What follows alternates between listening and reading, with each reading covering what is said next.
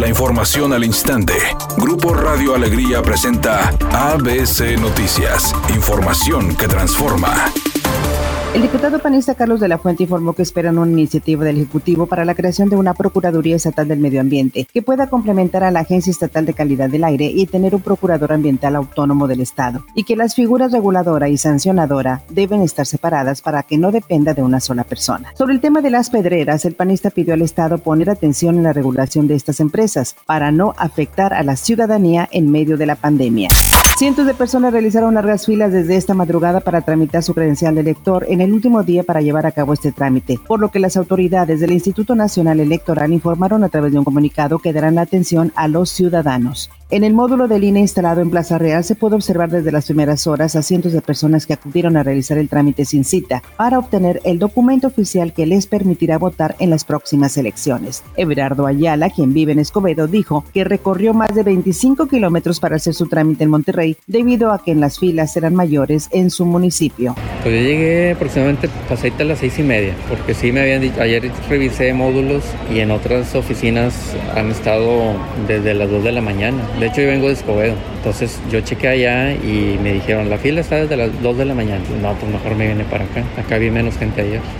En el marco del 106 aniversario de la Fuerza Aérea Mexicana, el presidente López Obrador inauguró la base aérea militar del nuevo Aeropuerto Internacional General Felipe Ángeles, que será alterno al de la Ciudad de México y de Toluca. Este nuevo aeropuerto que incluye esta nueva base aérea, tres pistas, instalaciones modernas para el aeropuerto civil, estimamos va a costar cuando mucho 75 mil millones de pesos nos estamos ahorrando 225 mil millones de pesos. Llevamos muy poco tiempo y ya estamos inaugurando esta primera etapa. Editorial ABC con Eduardo Garza. Los agentes del Instituto de Movilidad de Nuevo León no traen pistola, pero como si trajeran armas largas. Andan desatados mordiendo, infraccionando y deteniendo a todo lo que se mueva. Agarran parejo desde taxis, carros particulares que confunden con taxis de aplicación, detienen por igual camiones urbanos, camiones de personal, motociclistas, ciclistas y hasta carretoneros. Se agarran a hacer en la ciudad y ponen en riesgo a terceros. Así está trabajando la Agencia de Movilidad de Nuevo León, una autoridad meramente administrativa. Falta orden en esta dependencia estatal. Tigres podrá disputar la gran final del Mundial de Clubes de Qatar con plantel completo. Mediante sus redes sociales, el cuadro felino informó que todos sus jugadores dieron negativo a la prueba de COVID que se realizaron el día de ayer. El partido en contra del Bayern Múnich está programado a las 12 horas, tiempo de México, de este jueves 11 de febrero.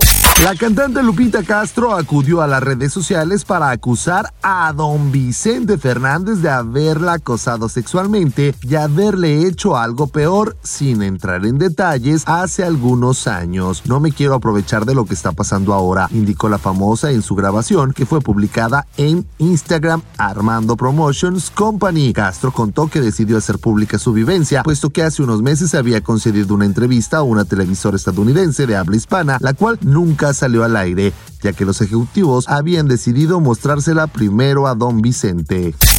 Hay un accidente menor en la avenida Profesor Quintanilla y Ruiz Cortines, en el municipio de Guadalupe. No complica la vialidad para que lo tome en cuenta. En Morones Prieto, sobre los carriles express, a metros de llegar a la avenida San Luis Potosí, en el centro de la ciudad, se registra un choque más y hay otros tres percances en el centro de Monterrey, uno sobre la avenida Colón y Ramón Corona, otro en Alfonso Reyes Norte y José María Bocanegra, y uno más en Colón e Ignacio Zaragoza. Es un día con escasa nubosidad. Se espera una temperatura máxima de 28 grados, mínima de 22. Para mañana jueves 11 de febrero se pronostica un día con presencia de nubosidad. Una temperatura máxima de 30 grados, una mínima de 18. La temperatura actual en el centro de Monterrey 23 grados.